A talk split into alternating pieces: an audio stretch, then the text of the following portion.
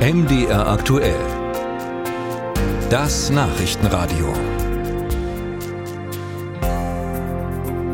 Dass man heutzutage besser reservieren sollte, wenn man einen Tisch in einem beliebten Restaurant oder Café bekommen möchte, das ist ja nichts Neues. Ungewöhnlich ist jedoch, dass einige Gastronomen neuerdings auch gleich noch die Zeit vorgeben, die man maximal dort verbringen darf. Also zum Beispiel zwei Stunden oder anderthalb Stunden. Was steckt dahinter und ist das nur ein Großstadtphänomen? Unsere Reporterin Linda Schildbach hat sich mal umgehört. Auch nach dem Pfingstwochenende sind in Halle die Terrassen zur Mittagszeit bei bestem Wetter gut gefüllt. Reservieren muss man jetzt noch nicht unbedingt, um einen Platz zu bekommen. Doch abends könne sich das schnell ändern, erzählt Viktoria Lerche. Sie geht regelmäßig essen. Wenn man so nach 17, 18 Uhr bestellt, einen Tisch, dann wird schon gesagt, haben Sie vor länger als eine Stunde oder anderthalb zu bleiben, dann müssten wir das vorab wissen. Und das finde ich schwierig, weil das kann ich vorab nicht abschätzen. Gerade wenn man sich mit Freunden oder der Familie trifft, da kann das eben eine Stunde auch mal überschreiten. Aber auch ein zweistündiges Zeitfenster für ein Abendessen kann zu Komplikationen führen, wie die Hallenserin Andrea Drese am Frauentag erfahren musste. Denn da kam das Essen erst nach einer Stunde. An Nachtisch war damit gar nicht mehr zu denken. Und wir haben uns dann ein anderes Lokal gesucht, um ohne Zeitdruck den Abend ausklingen zu lassen. Sie finde es schade, dass manche Restaurants eher auf die Effizienz schauen und weniger den Gast im Blick haben.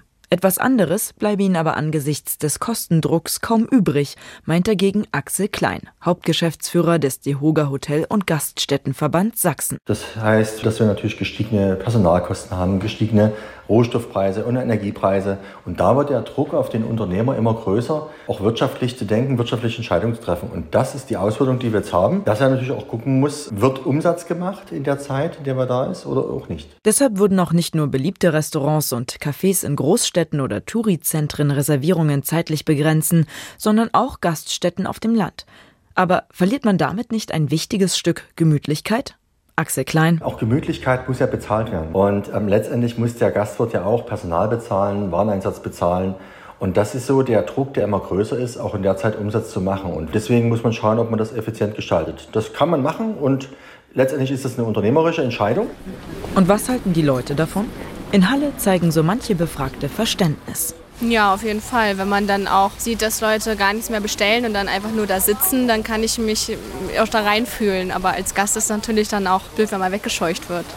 Das ist nicht so gut oder gemütlich. Kommt halt immer auf den Abend an und dann ist man am Ende traurig, dass man dann losgehen muss. Ja, in bestimmten Gastronomien finde ich es okay. Also wenn es eher niedrigpreisig ist, dass sie versuchen das auf die Weise, finde ich es okay. Wenn es hochpreisig ist, würde ich es nicht akzeptieren. Einen Anspruch auf einen längeren Café- oder Restaurantbesuch hat man als Gast übrigens nicht. Ob zwei, eine oder gar eine halbe Stunde, die Gastronomen können das Zeitfenster einer Reservierung begrenzen, wie sie wollen.